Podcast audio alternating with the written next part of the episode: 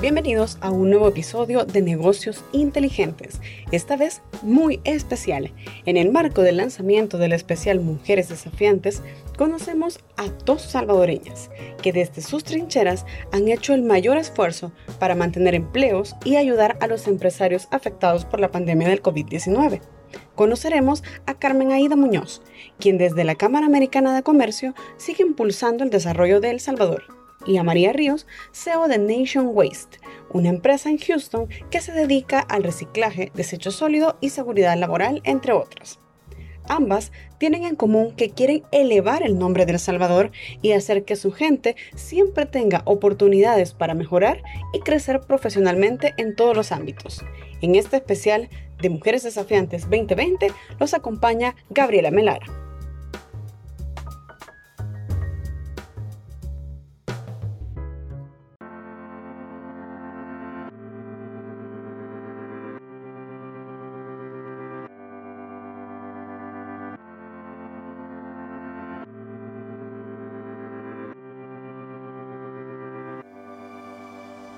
La atracción de inversión privada a El Salvador es un compromiso de vida para esta salvadoreña, Carmen Aida Muñoz, directora ejecutiva de la Cámara Americana de Comercio AmCham en El Salvador. Ella lleva más de una década en este cargo y dice sentirse comprometida con la generación de empleos en el país a través de la atracción de inversión. Siempre le ha gustado trabajar con una visión país. Quizá es muy idealista, según sus palabras. La economista ha trabajado desde 1997 en diferentes organizaciones que promueven la inversión extranjera, principalmente de Estados Unidos, al país. Conozcamos a Carmen Aida. ¿Cómo es que llega Carmen Aida a AmCham? Una de las gremiales importantísimas en este país y, y en esta pandemia sobre todo, una de las que cae el mayor peso. Fíjese que yo vengo de la Cámara de Comercio e Industria también directora ejecutiva. Me he movido mucho en el mundo del sector privado, en el mundo gremial. Vengo de la Agencia de Promoción de Inversiones de Proesa. En mi currículum lo va a ver. Fui directora ejecutiva de la Cámara de Comercio e Industria por dos años y después llevo 13 años aquí en AmCham. A mí siempre me ha gustado trabajar para, con un objetivo país, con una visión país, con una visión de generar algo para la población, generar empleos para el país. A mí creo que me aburre mucho trabajar para un producto en específico. A mí me gusta trabajar para algo que sea general. Quizás soy muy idealista, porque sueño en un país en donde las cosas van a ser perfectas y si los problemas existen, los problemas los podemos resolver fácilmente. Entonces, la inversión extranjera siempre ha sido muy fuerte, el comercio internacional. Siempre me he desempeñado en el comercio internacional, inversionista extranjero y propiedad intelectual. Entonces, por mis conocimientos en el Tratado de Libre Comercio con los Estados Unidos, me han llamado mucho a que trabaje de cerca con los gobiernos de El Salvador y Estados Unidos. Implementé el CANTA en materia de propiedad intelectual en el CNR y después, cuando se dio la oportunidad, me mandaron a llamar para que trabajara con inversionistas de Estados Unidos, para que tratara a las empresas americanas y aquí estoy en Amsterdam desde hace 13 años. Y durante la pandemia, ¿cómo ha sido su, su, labor? ¿Qué tan difícil ha sido? Ya me mencionaba estos retos de la tecnología, pero también cuál ha sido el mayor obstáculo que usted ha podido vivir durante este tiempo, estos meses. Mire, el, el, el reto más grande es tratar de entender cómo se maneja esta situación de la pandemia tratar de comprender cómo no se van a perder tantos empleos en la economía, tratar de hacer un plan de reactivación económica para que las empresas cuando se aperturara la economía pudiesen los empleados tener un lugar donde llegar y poder tener un alimento en las casas, que la gente no, que el impacto hacia su familia no fuera tan grande. Trabajamos muy de cerca con el Ministerio de Trabajo haciendo los protocolos sanitarios que se iban a utilizar en las empresas. Entonces nosotros fuimos tratando de encauzar al gobierno a hacer un plan de reactivación, el cual no hemos logrado terminar porque el gobierno no lo tiene claro todavía, aún no está claro. Pero realmente lo más importante para mí es que las personas tengan algo en su vida que los mantenga ocupados. Para mí lo más preocupante es el ocio y y el no tener nada que hacer y lo más triste que puede haber es no tener que darle de comer a sus hijos, es no poder llevar un alimento a un hogar, un sustento. Entonces eso conlleva a la delincuencia, eso conlleva a la mala vida. Entonces para mí la generación de empleo es el punto más importante y el punto medular de, aspiracional, que es lo que yo sueño. Una de las preguntas era qué es lo que yo soñaba, por poder generar empleos en este país, atraer inversiones y tener un país próspero, en donde podamos generar suficiente empleo para jóvenes, que día a día, como yo una vez fui joven, que me quería desamarrar de esos empleos, de ese trabajo familiar que teníamos, de ese, de ese trabajo del negocio familiar que quería salir libre de ahí para poder volar y poder ejercer mi carrera, que tanto me había costado estudiar, no encontraba trabajo, andaba de oficina en oficina dejando un currículum, hasta que alguien se dignó en darme un trabajo y alguien me dio la oportunidad, en ese momento yo pude volar. Todas las mujeres tienen la oportunidad de poder estudiar siendo madres y esposas a la vez y creo que Dios me dio una oportunidad muy grande al poder estudiar y poder ser madre, esposa y trabajar también conjuntamente, ¿verdad? Entonces creo que eso marcó mi vida. Después poder independizarme profesionalmente de los negocios de mi esposo. Él tenía una empresa familiar que era donde yo trabajé inicialmente, pero me pude independizar de esos negocios familiares y obtuve mi propio trabajo y ahí encontré mi camino hacia el desarrollo profesional. Creo que eso fue uno de los de los de las mejores decisiones que pude tomar en mi vida y después pues crecer académicamente. Yo siempre soy creyente de que uno nunca deja de estudiar. ¿Qué mensaje le daría a aquellas mujeres que precisamente en El Salvador hay muchas que son madres jóvenes y lo ven como un obstáculo para no cumplir sus sueños o a veces dejan sus sueños por dedicarse plenamente a los hijos? que hay que tener un balance entre la familia y el trabajo. ninguno de los extremos es positivo, pero que buscar un equilibrio y un balance es positivo porque la superación personal es bien importante, la autorrealización, pero ser madre es muy importante siempre porque los hijos son hijos y una vez pasan a ser mayores de edad, pues uno ya no tiene el mismo cariño y el mismo amor que les puede dar cuando son pequeños, ¿verdad? Entonces siempre hay que cuidarlos y darles toda la entrega que ellos requieren. Entonces el valor de ser madre es algo que no se puede comprar con nada. ¿Qué significa para usted ser una mujer desafiante? Me considero una mujer que acepta retos. No le tengo miedo a perder. Eh, creo que los desafíos no me atemorizan y tampoco le temo a perder y equivocarme, porque cada vez que me equivoco siento que estoy aprendiendo algo nuevo en la vida y que eso es experiencia. El que no se equivoca no tiene experiencia. Entonces, para mí, los desafíos son oportunidades. Y siento que en esta pandemia, como preguntaban en el cuestionario, esta pandemia ha sido una gran escuela porque nos ha primero en cuarentenado, nos ha mantenido encerrados, algo que no estamos muy acostumbrados a hacer. Nos ha llevado a las nuevas tecnologías, algo que yo no era muy tecnológica, aprender a hablar a la distancia y, uno está más acostumbrado al trato personal, cara a cara. Y eso es un desafío que hemos tenido que aprender a, a entenderlo. Entonces, yo, yo me considero una mujer que acepto retos y si me equivoco lo tomo como una experiencia, no lo tomo como un error. Eso no me baja mi autoestima. ¿Cuál ha sido el, el, reto que ha enfrentado, el mayor reto que ha enfrentado en estos 13 años en AmCham? Muchas veces es que como lo ven a uno mujer y no es cuestión de género, es cuestión de que lo creen y lo ven a uno como mujer, creen que uno no puede tener criterio propio creen que como mujer uno no puede llegar a tomar decisiones auténticas, entonces uno tiene que darse a respetar técnicamente. Yo siempre he creído que el respeto no se exige, sino que el respeto se gana. Yo en Ancha aquí somos 15 personas, de las cuales 11 son mujeres. Yo soy muy pro de darle trabajo a las mujeres, porque creo mucho en la capacidad intelectual y creo mucho en la responsabilidad de la mujer. Carmen, yo le agradezco mucho el tiempo, de verdad que... Muchas gracias, muchas gracias, gracias, muy amable. La verdad que ha sido un trabajo de muchos años estar aquí. Ha sido un trabajo difícil porque hay que tratar con diferentes tipos de personalidades, Gabriela, y hay que tratar con muchos egos. Y uno tiene que saber cómo manejar estos egos para no herir susceptibilidades. Pero también uno tiene que darse su puesto y darse a respetar.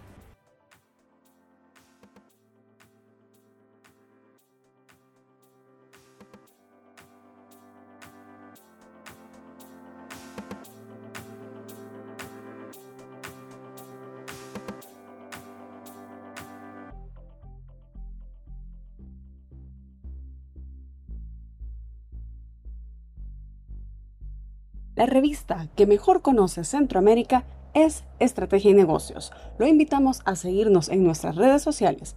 Estamos como revista Estrategia y Negocios y a visitar nuestra página web www.estrategienegocios.net.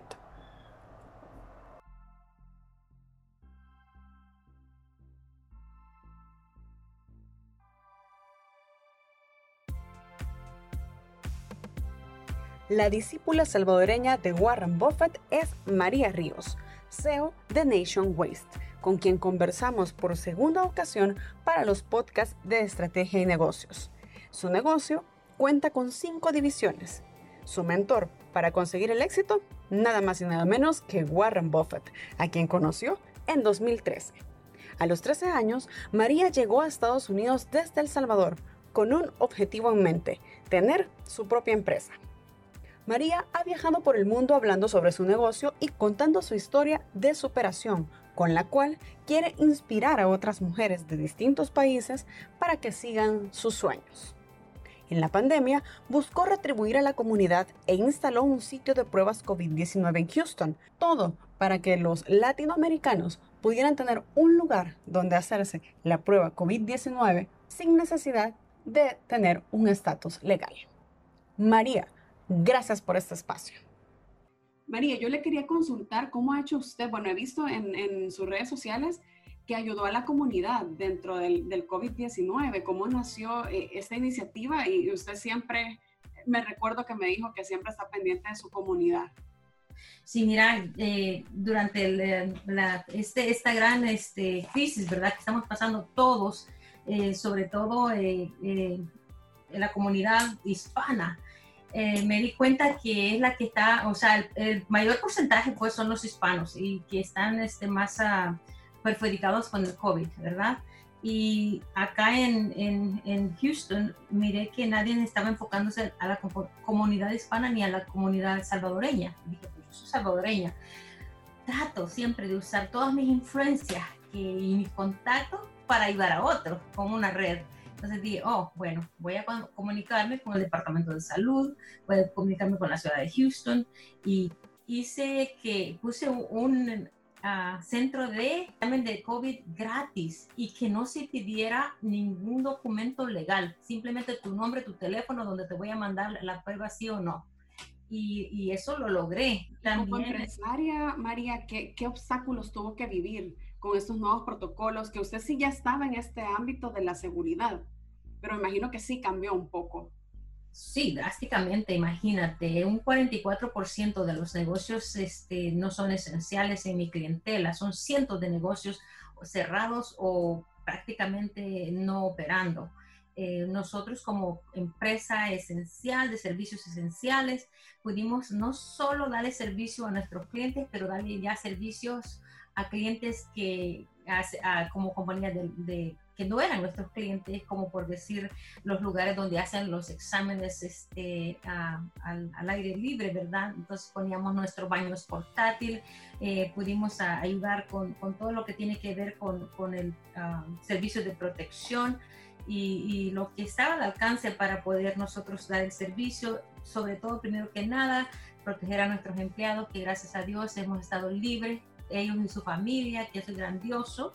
ah, hemos estado ayudando y después nos, nos viene una tormenta y un huracán, ¿verdad? Y todo eso por acá y digo, eh, gracias a Dios estamos en un servicio que es de proveer eh, eh, pues servicios sanitarios y todo lo que tiene que ver en recolección, basura y reciclaje y este hemos batallado bastante en lo que tiene que ver con siguiendo los protocolos, ¿verdad? De, de, de la seguridad, pero gracias a Dios hemos podido lograr el éxito. De hecho, hemos tenido más este, audiencia de otros clientes que no teníamos, nos ha servido como un poquito también por, por medio de que somos una compañía que respondemos, ¿verdad? Y, y, gracias a Dios el equipo que yo tengo es, grandioso.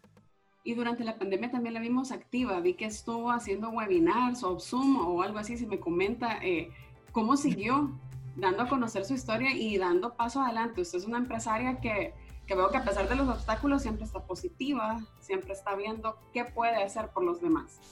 Sí, definitivamente. Mira, a mí me gusta inspirar para ser, este, inspirar, ser inspirada para inspirar, ¿verdad?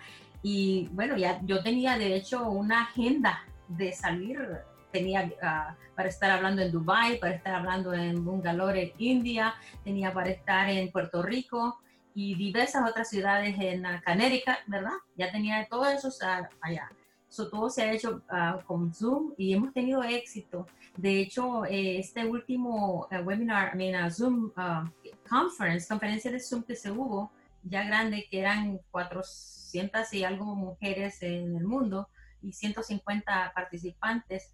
Eh, la gente está viendo lo que uno hace y yo lo hago con mucho cariño porque yo quiero sobre todo apoyar, ¿verdad?, a las a otras empresarias y, y más que todo en estos tiempos que, están tan difíciles, en todo lo que pueda ayudar. Y yo cuando me dijeron que era la uh, Iconic Woman este, eh, Creating a, Better World, una mujer uh, icónica, eh, ¿verdad? Eh, creando un, mundo mejor allá en, en, la India. Y lo puedes mirar en las redes si, si, si, salió ahí. Durante el 26 de marzo a mí me cayó una, una noticia de Washington, D.C., donde me dijeron, este, ha sido no sé si en El Salvador se usa que el presidente elige a las personas que van a estar en el gabinete y todas esas cosas, ¿verdad? O, ¿Cómo se dicen esas palabras? ¿Elegida? ¿Te eligen o, te...? Bueno, eh, lo que me eligieron en la, en la National Women Business Council, que es el Concilio de Mujeres este, Nacional de los Estados Unidos. Eh, ahí se compone de 16 mujeres, son elegidas por el presidente, por el vicepresidente y por el Congreso. Eh, y, el, Departamento de, Small Business Administration, Administración de Pequeños Negocios.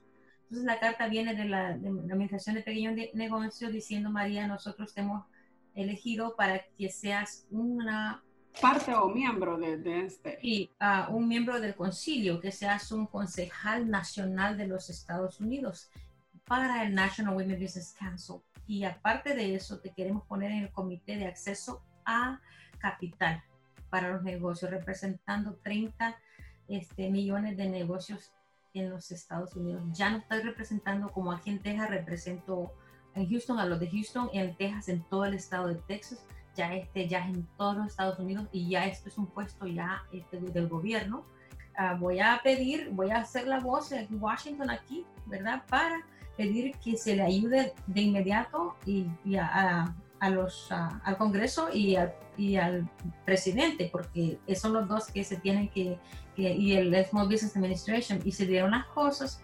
Ya cuando se estaban dando las cosas, es, la forma de aplicaciones, ¿verdad? Que, que, piden para las formas para llenar, igualmente uh, pedí que se sean más fácil, que sean transparentes y fáciles para las personas que no, no, tienen ese alcance de leer esas cosas, porque se iban a perder en el proceso. Entonces también en eso lo pedí y, y se logró tanto, fue fructísimo que, que muchos negocios se, se beneficiaron. Eh, también pedí que se les diera dinero o préstamos, ¿verdad? Que esos préstamos son muy buenísimos a, la, a 30 años y estamos ahorita, bueno, te puedo avanzar que ya estamos pidiendo que se perdonen los préstamos que fueron de 150 mil dólares hacia abajo, que se perdonen y que no tengan que ya ni hacer nada los negocios, los, los dueños de negocios. Como una manera de apoyarlos, ¿verdad? Los pequeños y, medianos que, que, esta crisis de verdad que los impactó fuertemente.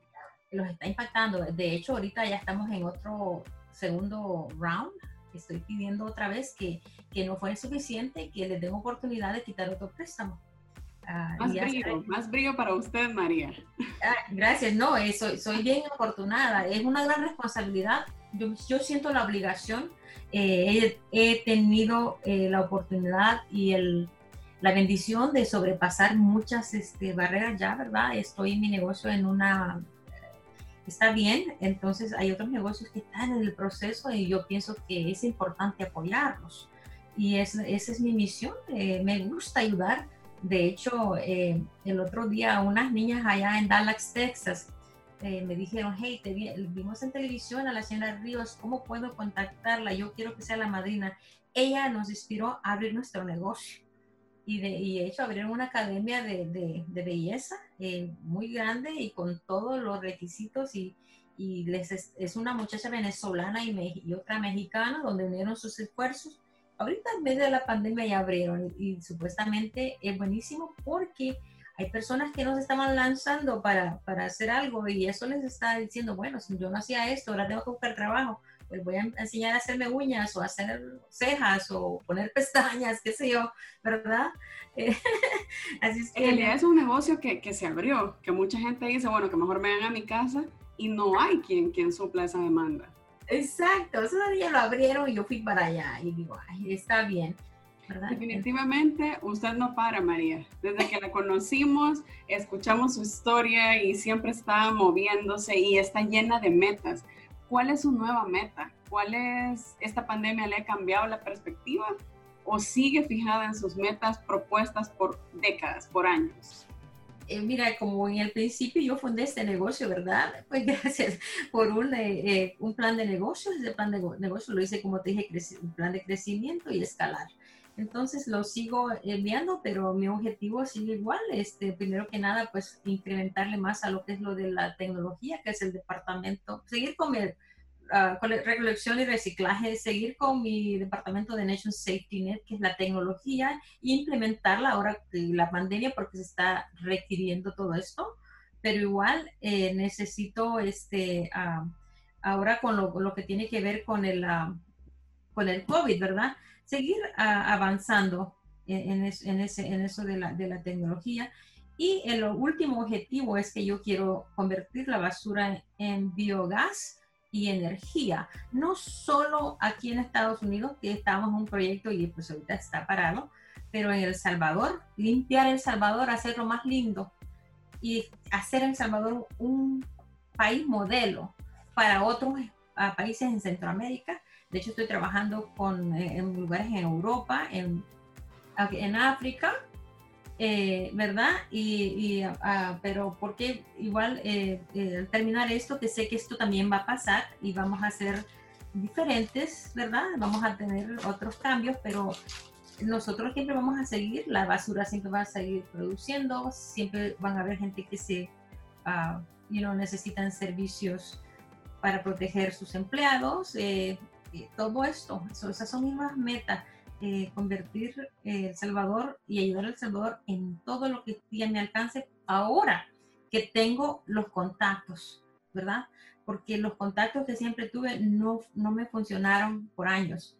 Es que esa es mi, nueva meta, eh, ayudar. Imagínate que yo pueda poner una escuela de aviación, de mecánica de aviación en El Salvador y que se llame María Ríos, ¿verdad? O sea, con el apoyo. Y esa es una de las misiones que traigo ahora con esta delegación. Tengo tres universidades, la Rice, eh, un colegio que es técnico y luego es la Universidad de Houston donde yo gradué, en, trabajando con el aeropuerto de Houston y el Centro Espacial de Houston. Si esas conexiones me puedan ayudar a tener esto éxito, eh, sería genial para mi persona, para mí personal, porque es como lograr algo que te propones, es, eh, ya cuando lo logras se siente una satisfacción inmensa, ¿verdad? ya no estoy buscando nada ni para María, ya estoy buscando para otros, porque esa es mi misión, ayudar a otros. Y de repente, o sea, Dios siempre te apoya, ¿verdad? Porque imagínate, eh, cuando ahorita que todo esto pasó y poner ese, ese, ese ah, clínica del COVID, ¿cuántas vidas no salvaría yo ahí? Porque el contagio, prevenir ese contagio. Y gente que me dijo, sabes que se murió mi tío y no fue a hacerse el examen en toda la familia porque no tenemos papeles, se murió mi abuela y ay, me quebraron el alma y digo, no, yo voy a hacerlo más. De hecho, ya los congresistas que, que me reconocieron, uno de ellos está muy enfocado, que dice, yo te apoyo, dale. Entonces, lo voy a hacer por ellos. María, le agradezco el tiempo que tuvo para Estrategia y Negocios para nosotros y de verdad que le agradezco un montón porque sé que su agenda está siempre muy saturada y con todo esto nuevo que me cuenta, me imagino que más. Sí. Pero gracias por ser una mujer desafiante, una mujer que siempre está tratando de llevar ese liderazgo y también dando mucho para los salvadoreños en Estados Unidos. Gabriela, gracias por todo lo que tú haces. Eres, eres excepcional. Estoy orgullosa de hablar contigo porque eres una persona que tiene talento y sobre todo eh, una pasión para preguntar que, que escarba rico. Hasta me siento llorar cuando estoy comentando.